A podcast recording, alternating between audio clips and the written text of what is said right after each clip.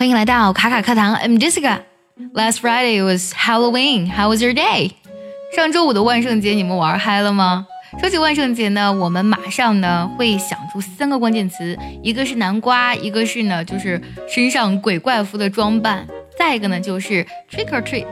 今天要分享一个不给糖就捣乱的段子。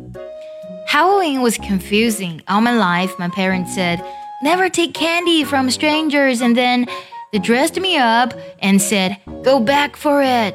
I didn't know what to do. I'd knock on people's doors and go, Trick or treat. Oh no, thank you. 你们听懂这个段子了吗？Halloween was confusing. Confusing 呢，这个单词呢，它是个形容词，指的是让人难以理解的、不清楚的。哎呀，这个万圣节真是让人很困惑。因为呢，All my life my parents said，我的爸爸妈妈一直跟我讲， 永远呢不要吃陌生人的糖，Never take candy from strangers. And then they dressed me up and said，然后到了万圣节这一天呢，他们会把我装扮好，然后说，好吧，赶紧去要糖吧，Go back for it. Beg 这个单词呢，作为动词指的是乞求的意思，这里呢，it 就指的是那个 candy 了。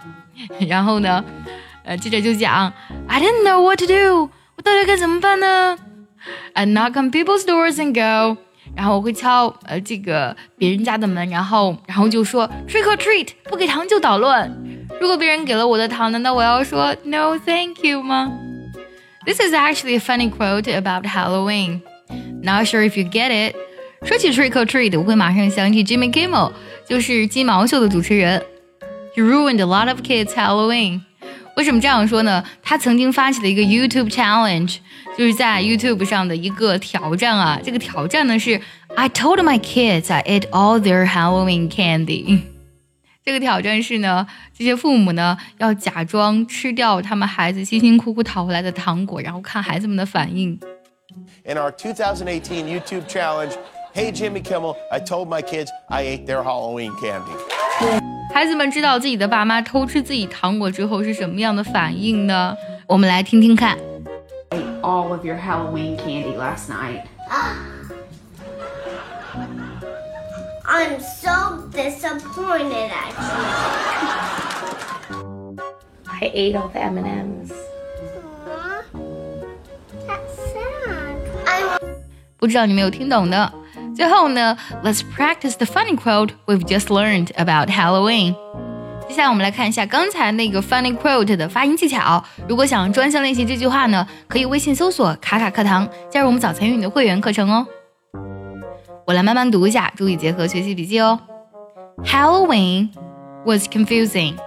All my life, my parents said, "Never take candy from strangers," and then they dressed me up and said, Go back for it. I didn't know what to do. I'd knock on people's doors and go, Trick or treat. No, thank you. 所以我们来看一下该怎么断句呢？Halloween was confusing. All my life, my parents said, Never take candy from strangers. And then they dressed me up and said, Go back for it. I didn't know what to do. I'd knock on people's doors and go, trick or treat. No, thank you. 关于万圣节发生的有趣的事情，你还知道哪些呢？记得留言告诉我哦。